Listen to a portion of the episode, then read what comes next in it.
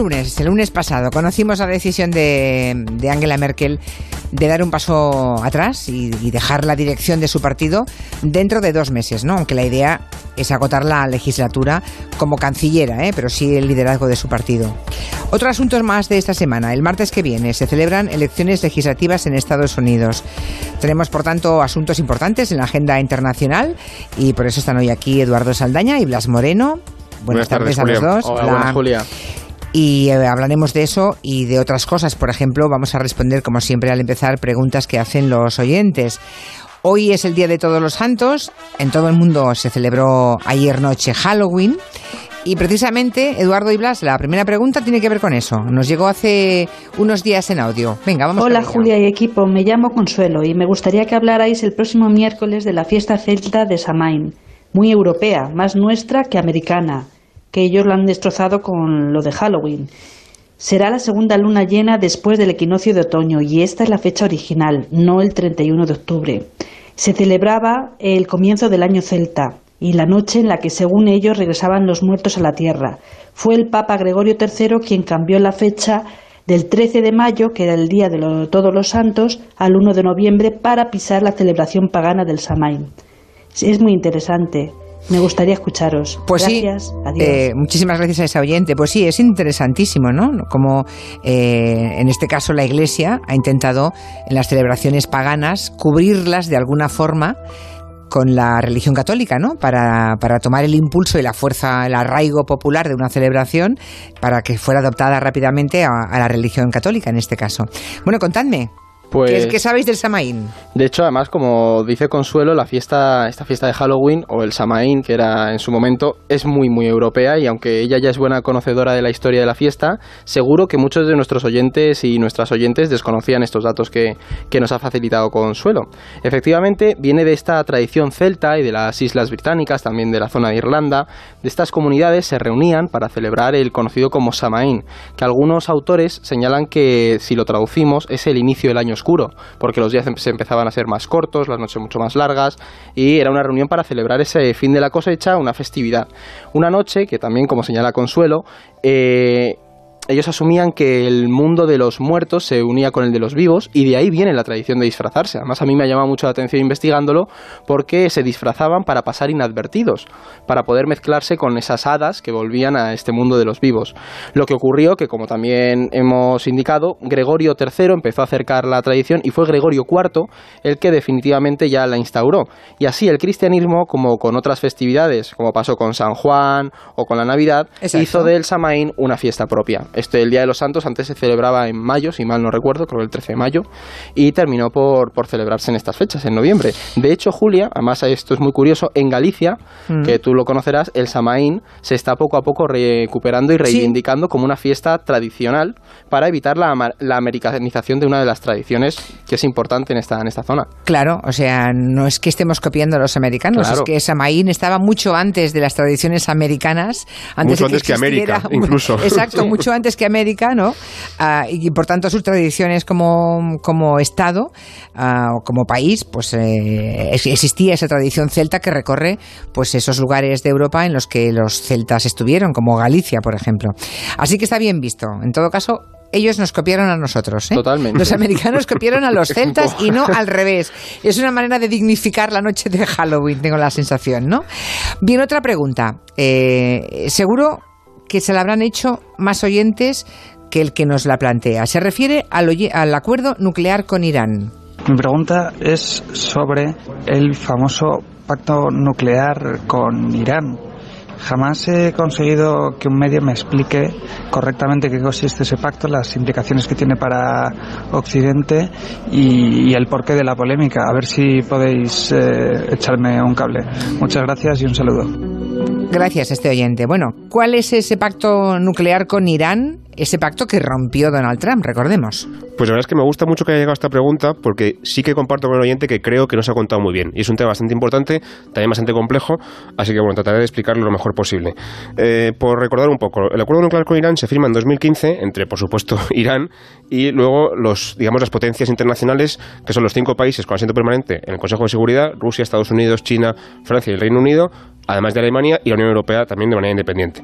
Y lo que intentaba, por supuesto, era intentar evitar que Irán desarrollara un programa de armas nucleares, ¿no? que en su momento era algo que preocupaba, bastante al mundo, de hecho incluso más que Corea del Norte. ¿no?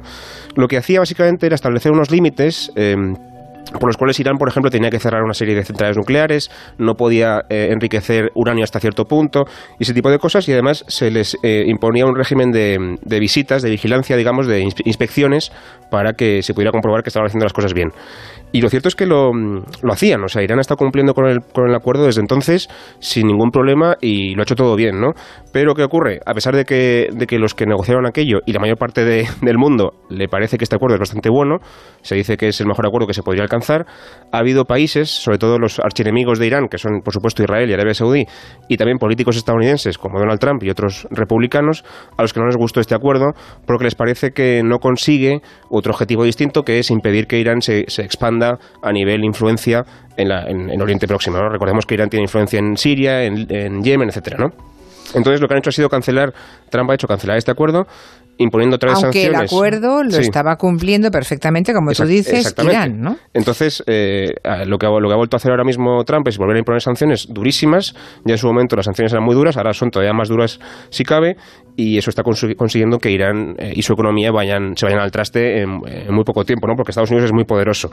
La cuestión al final aquí, por concluir, que ya, que ya he contado bastantes cosas, es que este acuerdo era bueno, es muy difícil que se vuelva a negociar un acuerdo parecido porque costó mucho negociarlo y Estados Unidos rompiéndolo pierde un poco la, su imagen como interlocutor fiable, porque si tú rompes un acuerdo que has firmado ya pierdes todo el respeto y además, por supuesto, eh, le da alas a los iraníes más radicales para volver a argumentar que realmente lo que tiene que hacer Irán es volver a, tener armas nucleares, ¿no? Entonces, bueno, más peligroso el mundo después de que Donald Trump rompiera este acuerdo.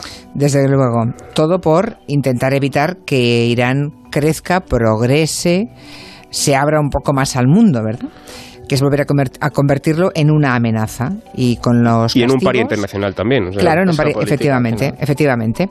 Bueno pues ese es el pacto nuclear que ha roto Donald Trump seguramente incentivado por sus amigos israelíes y, y saudíes claro por último, un tema que venimos siguiendo los medios desde hace ya unos días, seguro que todos ustedes también lo siguen en la radio, lo ven en televisión, me refiero a esa caravana de migrantes centroamericanos que van camino de Estados Unidos. Hay una oyente que se llama Ana Suja, Suya, o Suja, no sé, que nos pregunta ¿Qué creéis que va a pasar con ellos? Cada vez vemos más miles de personas sumándose a esa caravana de migrantes, se llaman la, la, caravana de la miseria, ¿verdad? Gente que huye de, o que quiere huir de la miseria.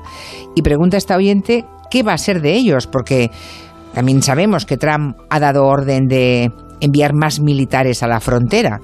Eh, y además ha dicho, con el tono que le caracteriza, que, que, vayan los que quieran, que se van a encontrar allí con el ejército americano. Es que, ¿Qué va a pasar con ellos? Pues como ya hemos dicho, de hecho el otro día lo hablábamos aquí en, en, la sección, Trump no es tonto. Y lo que, lo que estamos viendo es una politización y una mediatización de esta, de esta caravana. De hecho, no sé si, si lo habréis visto ayer, Trump publicó en redes un vídeo en el que salía un criminal mexicano que decía que iba a matar a más policías, pero mientras salía este vídeo iban apareciendo texto que hablaba sobre los demócratas y a su vez imágenes sobre de la caravana de migrantes, todo muy confuso, muy a lo Donald Trump. Y esto lo publicó el presidente de Estados Unidos. ¿Qué ocurre? Que ese es el estadio en el que está ahora mismo la cuestión de la caravana, esa politización absoluta de la cuestión.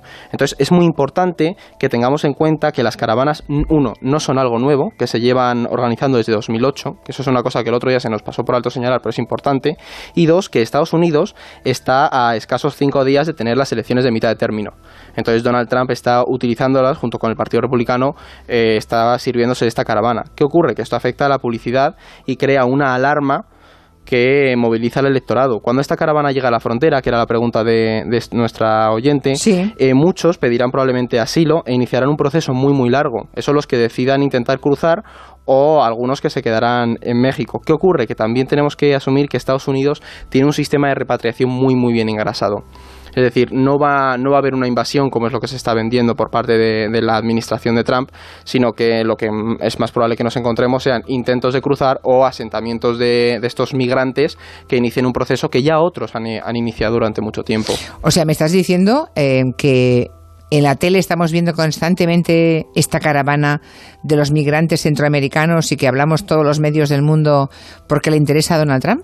O sea, que le viene bien en este momento, a pocos días de las elecciones legislativas, que él pueda vender su, fin, su película de América primero y no entrará cualquiera aquí. En cierto sentido, sí, porque es muy importante. De hecho, en este vídeo, eh, Donald Trump terminaba diciendo que los republicanos siguen haciendo a América mucho más segura. Es decir, no tenemos que, olvidar que eso, que estos son eh, procesos que sí que, que, se dan anualmente, anualmente hay caravanas que van a... Lo que pasa que no ha sido nunca tan numerosa ni tan espontánea, pero no debemos olvidar el contexto en el que está ahora mismo Estados Unidos y en el contexto que está el Partido Republicano, que le interesa muchísimo movilizar tanto al electorado como al sistema de medios creando esa tensión. O sea, el drama está ahí, pero además Trump también lo está explotando claro, muchísimo para Por sus... supuesto es una caravana que es terrible y de lo que están huyendo, no, o sea, eso es algo que ni, no llegamos ni a concebir, pero Trump está utilizando esta caravana para tener un cierto apoyo electoral. Yo creo que la clave está en, en eso, en repetir que caravanas ha habido muchas antes que esta, puede que esta sea más numerosa, pero que ha habido otras también bastante numéricas, ¿no? con bastante gente, y que nunca se ha dedicado atención internacional como en esta vez, como esta vez. Así que está bien que nos planteemos por qué está ocurriendo. Es que son muchísimos más que otras veces. Es que es, in, es inédito, es insólito esta de la caravana. No, es que a Trump le viene bien. Bueno, no, está mal. Ahí son, claves muy interesantes. Vamos ahora a, a los temas que planteábamos de, de la semana. Tenemos a Angela Merkel, que lleva gobernando desde 2005 y que ya tenemos fecha de salida, ¿verdad? Como mucho va a aguantar la legislatura y en 2021 va a dejar la política, eso es lo que ya ha dicho. Es cierto que su partido conservador pues, ha recibido algún que otro varapalo, ¿verdad? En, las, en todas las elecciones en los últimos años, pero yo no sé si se esperaba esta decisión o no. No sé en qué situación política está Alemania ahora mismo. Hay una cosa muy graciosa que se decía en Alemania siempre, que es que la política alemana era muy aburrida. Porque siempre era todo muy fácil, siempre había pactos, siempre había resultados bastante sencillos, siempre se formaba gobierno muy rápido. Y los alemanes han dado cuenta desde hace unos años eh, que, esto ya ha dejado de ser así, ¿no? Porque la crisis de los partidos que también hemos vivido en España y en otros, en otros sitios de Europa también ha llegado a Alemania y por el camino, pues ya hemos comentado muchas veces que ha subido la ultraderecha, por ejemplo, y otros partidos, ¿no? En ese sentido, claro, Merkel lleva gobernando Alemania muchos años, como tú decías, y, al final tampoco se ha podido librar. O sea, esta mujer eh, ha gobernado el país durante muchísimo tiempo sin que nadie la cuestionara, parecía que no iba a acabar nunca su, su mandato, pero ya ha empezado a también a recibir muchas críticas y, también se ha dado cuenta ya por fin de que su tiempo ha pasado y de que quizá tenía que dar un paso atrás. Eh, es verdad que, claro, lo que tú decías, los resultados de las elecciones últimas, sobre todo la, las elecciones generales de 2017, cuando les costó muchísimo eh, formar gobierno, y luego también las que ha habido eh, hace muy pocas semanas en Baviera y en, y en Hesse, dos regiones de Alemania, pues han demostrado que su partido se ha pegado un batacazo estupendo y eso será un poco lo que le ha empujado a, a, dar ese paso atrás, ¿no? Pero bueno, eh, yo creo que el problema no es tanto que Merkel se vaya, sino que el sistema no sé si va a ser capaz de encontrar a una nueva Merkel, ¿no? Y, y, dentro de Alemania hay mucha incertidumbre porque ya no sabemos si va a seguir siendo tan estable como era hasta ahora, porque no solamente cae el Partido Conservador, también ha caído el, el Partido Socialdemócrata, la izquierda tradicional que se turnaba en el poder con los conservadores y ahora crece muchísimo, como decía la ultraderecha, también los verdes, que es, un, que es quizá la alternativa de la izquierda, pero bueno, más inestabilidad, más partidos, más fragmentación política y, y sin Merkel, que era una garantía de, de, estabilidad por lo menos, ¿no? Pero vamos, que lleva 13 años y puede estar 15 años en el poder, o sea, cualquier claro, claro. primera línea se desgasta después de 15 años, ¿verdad? De hecho, ha aguantado mucho, desde luego, sí. Yo creo que Angela Merkel personifica mejor que nadie la, las recetas para hacer frente a la crisis, ¿no? Todos tenemos en la cabeza pues esa, esa receta base de palo duro, ¿no? Que mmm, recortes, austeridad, algunos le llamaron incluso austericidio, sobre todo en la Europa del Sur. Nos afectó a España, afectó a Italia, a Portugal y desde luego y especialmente a Grecia, ¿no?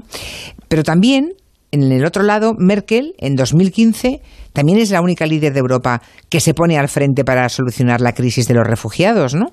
La que acoge en su país, y dicen muchos que por eso ahora le ha ido mal, o le va yendo mal en las elecciones, a más de un millón de, de refugiados. O sea que parece el suyo un legado agridulce. Pues efectivamente, Julia. En estos días, de hecho, se, ha, han hecho muchas referencias a cuál va a ser ese legado de Merkel y cómo va a ser recordada en Europa. Y lo que no podemos negar es que ha sido central en estos últimos 13 años. O sea, en el continente, Merkel ha sido una figura, un pilar fundamental. Si tuviéramos que señalar esas dos cuestiones que han marcado su vida política, serían muy, de manera acertada la crisis económica y la crisis de los refugiados. Por un lado, para muchos, Merkel quedará como ese azote económico de los países del sur de Europa, esa línea dura de la austeridad que tomó la canciller de cara a Grecia. Es, si no es el, la mayor referencia para los países del sur. Eh, o sea, al final quedó referenciado en eso. De hecho, otro de una cosa que leía hoy que es bastante interesante es que Stiglitz, el premio Nobel, afirmaba que Merkel no ha sido una buena líder, sino que sus políticas lo que han hecho es crear una conciencia en los alemanes sobre los vecinos del sur y que en realidad lo que no ha terminado de hacer es crear una concepción de unidad dentro de la Unión Europea. De hecho, en Alemania se, le achaca mucho que, parece que ha gobernado más para Europa que para Alemania. Claro. Y eso también parece que le ha pasado un poco de, factura, ¿no? Sí, es, curioso que a nosotros nos parezca que ha sacrificado al sur de Europa, ¿no? Y a los griegos muy en particular, y que en cambio en su país la vean como una líder más europea que germana. Es que nos encontramos con esa, ese doble rasero que para nosotros Merkel ha sido constantemente aquella que nos ha ido imponiendo la bota sobre el cuello y de hecho los griegos eran las imágenes míticas de Merkel con el bigote de Hitler y, el saludo nazi. En cambio luego uno de los factores que le ha causado esta caída es ese, el que dentro está debilitada. Y lo mismo pasa con el tema migratorio. Es decir, la decisión de abrir las fronteras eh, ha sido otro de los elementos que han marcado estos últimos años. Una decisión que por supuesto le ha salido muy cara porque por mucho que lo repitiera al final parece que Merkel no ha conseguido tener ese éxito que decía. Es normal que tras 13 años haya desgaste en el poder y que tenga que irse Angela Merkel, pero tengo la sensación de que en Europa hay un cierto nerviosismo con la salida de Angela Merkel, ¿no? Porque tomase buenas decisiones o malas o regulares, llevaba tantos años en el poder em, en el país que es la locomotora de la Unión Europea, ¿no? Eh, la locomotora y el corazón. Y hay ahora un momento políticamente tan delicado con el auge de la extrema derecha que yo diría que eh, Bruselas está un poco con el corazón encogido. Totalmente, totalmente. Por mucho que el legado de Merkel vaya a ser un poco agridulce, como decíais antes, yo creo que no podemos dejar de conocer que esta señora eh, ha sido un poco el pegamento que ha, evitado que las fuerzas que tiran en, Europa para romper la Unión Europea hayan tenido más éxito. ¿no? Eh, vemos como cada día avanzan los discursos populistas, aparecen más partidos xenófobos o tienen más fuerza, ultraderechistas, y el problema es que es un poco lo que decía también antes dentro de Alemania. También fuera de Alemania, a nivel europeo, yo no veo que haya ningún líder de verdad que pueda ponerse al frente de la Unión como lo hacía Merkel, para bien y para mal, y que pueda hacer un poco de, liderazgo ¿no? o, de, o, de, primera línea en ese sentido. Se habló mucho cuando, cuando se había elegido eh, Macron, fue un momento muy oportuno porque Macron llegaba muy joven, Merkel Parecía ya estaba... que Macron podía ser un nuevo líder europeo, pero creo que en poco tiempo se ha desinflado. Exactamente. ¿eh? Tiene muchos problemas a nivel interno en Francia mm. y entonces está muy concentrado en solucionar las cosas que tiene en casa y no parece que esté cuajando su, su capacidad de ser líder, ¿no? Entonces, bueno, estamos un poquito nerviosos todos. Yo, yo creo que hay que vigilar muy con mucho ojo lo que en Alemania, a ver si sale una nueva, una nueva Merkel, pero, pero bueno, no sé. Y, yo quería señalar que también... Europa busca líder. Claro, ese es el titular. la conclusión, sí. Y eso, a ver hacia dónde van los verdes en Alemania, porque es muy interesante esta marcha de Merkel si va a tender hacia la extrema derecha o si a lo mejor potencia a los verdes. Esos que quieren, esa lucha por evitar a la extrema derecha que acabe. Yo diría que va a ser una polarización hacia más verdes y también hacia más ultraderecha, eh, un poco dejando el, el, centro un poco huérfano. O sea, nada nuevo bajo el sol europeo y del mundo, por lo que se ve, ¿no? También en Alemania. Otras cuestiones, para acabar, vamos a hacer un poco revista rápida de algunos eh, asuntos que también hemos visto esta semana. Por ejemplo, que el gobierno chino lleva muchos meses negándolo, pero que no se podía ocultar ya, mucho más. Están construyendo campos de concentración en el este del país. Dicen que para recluir a cientos de miles de prisioneros. ¿Pero qué está pasando en China? Pues esto es uno de los temas que a nosotros más nos preocupa en cierto sentido porque no se le está dando la importancia que, le tenemos que dar. Desde Casi todo lo que pasa en China es como si no nos afectara. Claro, pero también por, porque el gobierno chino lleva a cabo una política interna muy, ¿cómo se dice? muy cerrada, muy sincrética. No, no permite que, la información se filtre y es muy difícil llegar a lo que... cero, Exacto. Entonces, ¿qué ocurre? Que desde hace... O sea, hay una región al oeste de China, creo que la hemos mencionado alguna vez, que es la región de Xinjiang, que es una está formada por la etnia uigur, o sea, es habitada sobre todo por etnia uigures y también gente de los estanes, de los países de Asia Central. Son gente musulmana, Exactamente. No, son como el resto de chinos, digamos. Entonces, ¿qué ocurre? Que ha sido una región muy combativa. Pues desde hace unos meses el gobierno chino ha establecido una serie de centros de reeducación y... Ah, le llaman centros de reeducación. Claro, sí, exactamente. A los campos de concentración, mira. Es muy fuerte. Es que una de las medidas de esta campaña es eso, esa formación para crear buenos ciudadanos, para transformar a estas personas en, ciudadanos que juren lealtad al Partido Comunista y lo que se escuda el gobierno chino es en que se está llevando a cabo un programa de enseñanza legal y social para pues, mejorar el conocimiento de estos individuos. Y lo que está ocultando es eso, es que por ahora hay un millón de uigures que han sido llevados a estos campos y las pruebas que se tienen y la información que llega es que son campos, en cierto sentido, de, de podemos decir, de concentración de esa población y no están en unas condiciones muy, muy buenas. ¿Qué ocurre? Que ya veremos hacia dónde va, porque el problema uigur viene de, de lejos. Entonces, mm. es peligroso, o sea, es preocupante, cuanto menos. La otra noticia que también me gustaría comentar con vosotros, que parece poca cosa, parece menor, pero que llama mucho, a mí me llama mucho la atención. Irlanda acaba de despenalizar la blasfemia en un referéndum. O sea, la, blasfemia era mm, delito. Era delito. Y en un referéndum se ha despenalizado. Y, hace unos meses también se legalizó el aborto de la misma forma, ¿no? O sea que parece que los irlandeses pues le han cogido gusto a usar el referéndum como forma de acabar con las leyes más reaccionarias.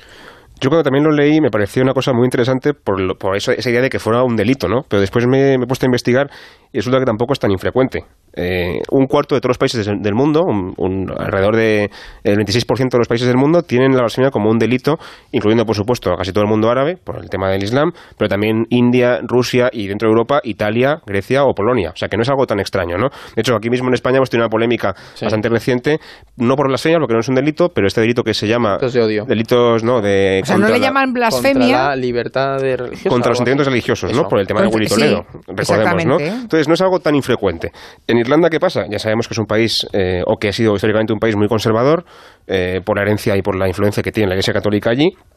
Y, de hecho en el referéndum un tercio de la población ha votado en contra de despenalizar, o sea que esto no está tan claro, ¿no? Pero bueno, lo tienen bueno, tan pero arraigado... Un tercio, un tercio no es mucho, bueno. Bueno, depende, depende de lo que quieras valorar, porque si la gente dice que no hay que despenalizar la blasfemia, yo no sé en qué siglo estamos. Pero bueno, lo cierto es que estaba tan arraigado que estaba hasta la Constitución. O sea que esto no es un delito cualquiera. Esto estaba escrito en la Constitución y era muy difícil de cambiar. Ha hecho falta un referéndum para hacerlo. Y el delito se podía llegar a, penar con una multa de 25.000 euros. O sea que imaginémonos esta historia, ¿no? El delito de, de blasfemia. que a mí me parece muy bien que para los creyentes la blasfemia sea un pecado, ¿vale? Eh, en, el terreno, digamos, de las creencias personales, si es un pecado, pues tendrás tus penitencias y lo que tengas que hacer ante la blasfemia. Pero en un estado aconfesional, como el nuestro, por ejemplo, como España, Aquí viene lo de la blasfemia, es una cosa muy curiosa, una, anomalía, ¿no? Es que España... Pecado vale, delito no. El tema es que Irlanda basa su sentimiento nacional en, esa identidad católica frente a, a, Reino Unido, que ha estado siempre presionando ahí. Entonces, se puede llegar a entender en un país como Irlanda en la circunstancia que tiene. En España ya pues Yo creo que está un poco de más, yo creo que es de otra época. De todos modos, los oyentes igual se lo preguntan si ha habido mucha gente que se haya, haya sido eh, ah. culpada por esto, no, penada por esto. Y lo cierto es que no ha habido ningún caso. Era una ley que estaba ahí, pero En Irlanda no se había penalizado, o sea, no se había castigado penalmente a nadie por blasfemia. La ley estaba allí, pero nunca se había llegado a poner en, funcionamiento. Lo que han decidido es que ya estaba bien, ni siquiera tenemos por qué tenerla, quitémosla. El problema es que si la tienes ahí, eh, es una amenaza y en algún momento alguien puede, puede querer tomar esa ley y aplicártela, ¿verdad? Que es lo que aquí le ocurrió a Willy Toledo, por cierto, hablando de blasfemias. ¿Habéis oído, habéis visto un... Bueno, os voy a pasar el documento sonoro. Es un partido que retransmite una radio gallega y las imágenes hay que verlas porque si las ves mm, da mucha más risa porque efectivamente cae el portero al suelo y parece que sea evidente que el delantero va a marcar un gol. es que de hecho la pelota se pasea por la línea mm, de la meta y está a punto de entrar y bueno, se hace un lío el pobre delantero que se llama Pitu, por cierto, y, y lo que parecía un gol cantado, él solo delante de la portería y con la pelota en el pie consigue no marcar, ¿no? Esa es la secuencia vista. Lo que cuenta quien retransmite esa jugada es lo siguiente. Balón el longo, corre Pitu por la pelota, pero vaina collero porteiro. Patiró porteiro, Pitu, Pitu, gol de Pitu, gol de Pitu, gol de Pitu, gol de Pitu, gol de Pitu, gol de Pitu, gol de Pitu. Me cajo en Cristo, Pitu. La verdad que yo no lo había visto, pero con tu narración y luego con el audio, esto me parece. Claro, es que, es que el pobre está cantando un gol, porque es, que el gol está más que cantado. Gol de Pitu, gol de Pitu, gol de Pitu, y cuando ves que finalmente rebasa la portería y, y Pitu no ha metido el gol, pues dice, me cago en tal Pitu, ¿no? Eso sería una blasfemia. 25.000 euros serían eso. Vale. En Irlanda, sí. En Irlanda, pero en Irlanda después del referéndum se ha abolido, digamos, que sea delito blasfemar. Bien, Lo último, uy, no, ya no me da de sí. Habrá que comentar la semana que, que viene qué pasa con Donald Trump, ¿no? Con las elecciones del próximo martes. Hay elecciones el martes, se lo la juega, comentamos ¿no? la semana no se la juega él personalmente, pero sí que es un test para él. Lo cierto es que es una, es una elección legislativa. Él no tiene el cargo en, en cuestión, digamos, pero es verdad que es un cierto test porque es a mitad de su mandato. Claro. Y lo que parece que va a pasar es, por adelantar un poco las cosas, que los republicanos van a retroceder un poco, pero no podemos pensar que van a pegarse un batacazo como, pues, como se nos eh, haría la idea viendo las noticias que Trump, que, que Trump emite, el, ¿no? como el CIS de Estados Unidos, por decirlo así. Es como la prueba de fuego, a ver qué O sea, pasa. van a perder votos, pero no tantos como podíamos pensar, básicamente. Vale. Ya contaremos ma- más, de esto la semana que viene. La semana que viene ya, cuando hayan pasado esas elecciones legislativas, a ver cuánto retroceden, si es que retroceden finalmente los republicanos. Cualquier pregunta del ámbito internacional, ya saben, pueden dejarnos un WhatsApp 638-442-081 y luego eh, desde el orden mundial responderemos. Hasta la semana que viene, adiós. Adiós. Buena tarde. Noticias de las 5 4 en Canarias.